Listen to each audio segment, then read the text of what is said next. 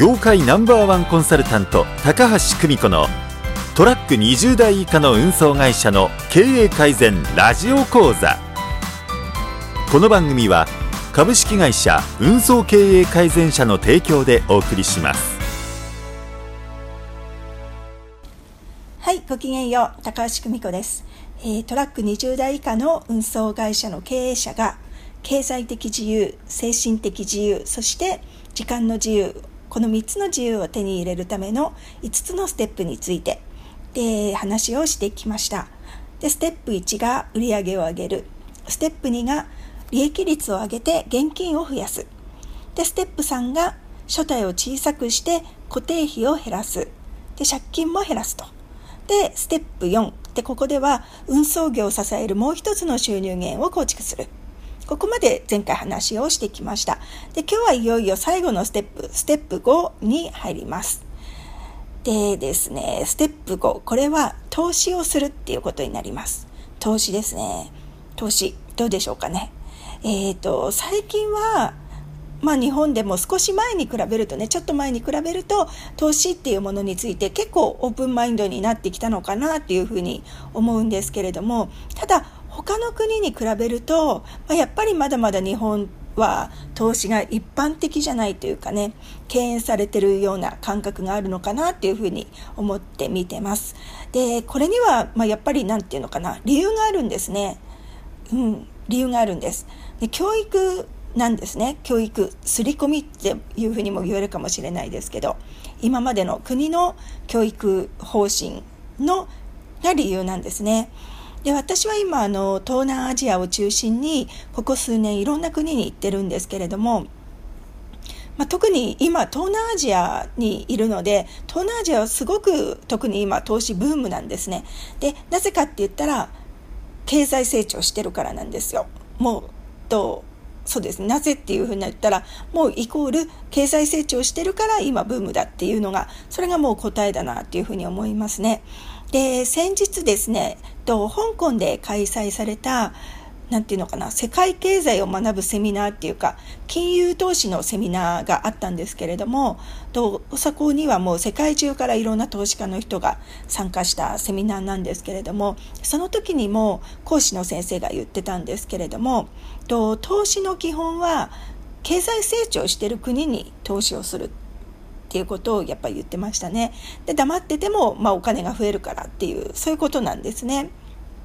で、まあ、さっきあの日本では教育によって投資っていう考え方が私たちに育たなかったんですよっていうそういう話をしましたけれどもと、まあ、我々の世代っていうのがですね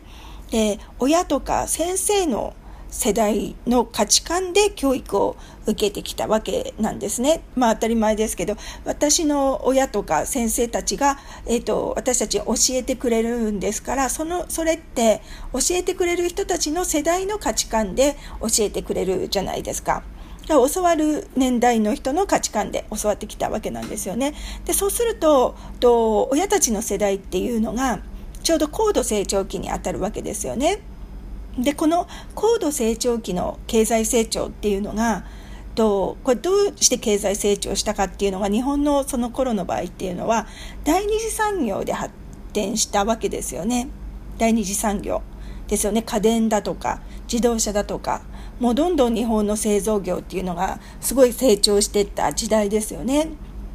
なのででそのその頃の教育っていうのがどういうものかっていうふうに言ったらそのと第二次産業時代に重宝される人間をたくさん育てる教育それをしてたわけなんですよね。どういう教育かっていうと、まあ、勤勉でで教えられたことをマニュアル通りにきちんとできる人っていうことですよね。で明日も明後日もちゃんと決まった時間に遅刻しないで休んだりしないで会社に来る人っていうことですね。でそういう人がとそういう能力が能力っていうか分かんないですけどそういう人材が求められたいい人材っていうふうに言われた時代なわけなんですよね。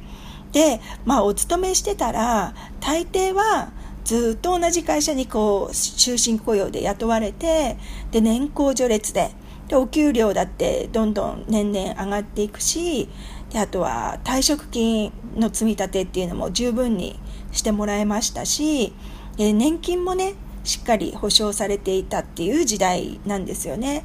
でもあと今と違ってあの民間の保険の利率っていうのもすごく高かったですよね。そう倍になってるとかなんか親の世代で言ってたと思うんですけれども。で退職する時にはもう退職金っていうのもねで退職金積立の利率だって高いわけですからそうするともう老後安泰な金額を受け取ることがこれがもうみんなに約束されてたっていうそういうわけなんですね。だから将来別に何て言う心配する必要がなかったっていうことなんですよね。でしかも政策金利も高かったんですよね。そうなんですよ今ゼロ金利時代ですけどと1970年代とかだとと7%とか8%とか長期金利があった時代もあるんですよね。7%とかだとあれですよ今のあのカンボジアとの金利と大体同じぐらいっていうことになりますよね。そうなんですよ。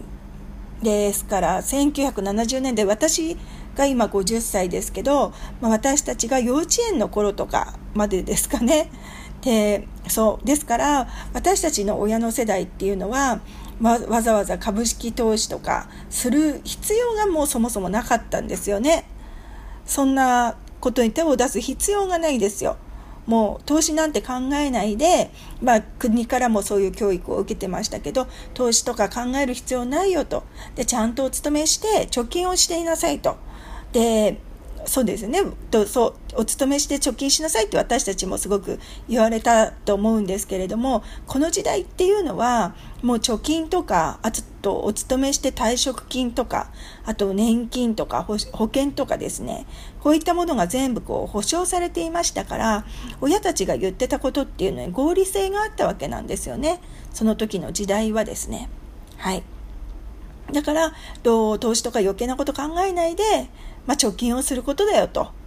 んで、お勤めちゃんと行くことだよと。そういうふうに言われてたっていう、その刷り込みがずっと私たち入ってたわけなんですよね。でも、私たちがその教育を受けて育ちましたが、私たちが大人になって社会に出て徐々にもう時代が変わってきましたと。でも今はもうガラリと変わってきてしまったっていう、そういうことなんですね。そうですよね。もうゼロ金利の時代ですからね。でこうなるともう今までみたいにと、まあ、先のことは国に任せておけばちゃんとお金は増えるよっていうそういう時代じゃなくなっちゃったわけなんですよね。なので自分で投資っていうものについてもう真剣に学び始めないといけない。特に経営者我々そうですよね。で労災だってないですからね私たちの場合は。と経営者の場合は労災とかもないですし雇用保険だってないですしねですからと私たち自分で自分の身も守らなくちゃいけないっていうそういう時代に入ったわけなんですね。はい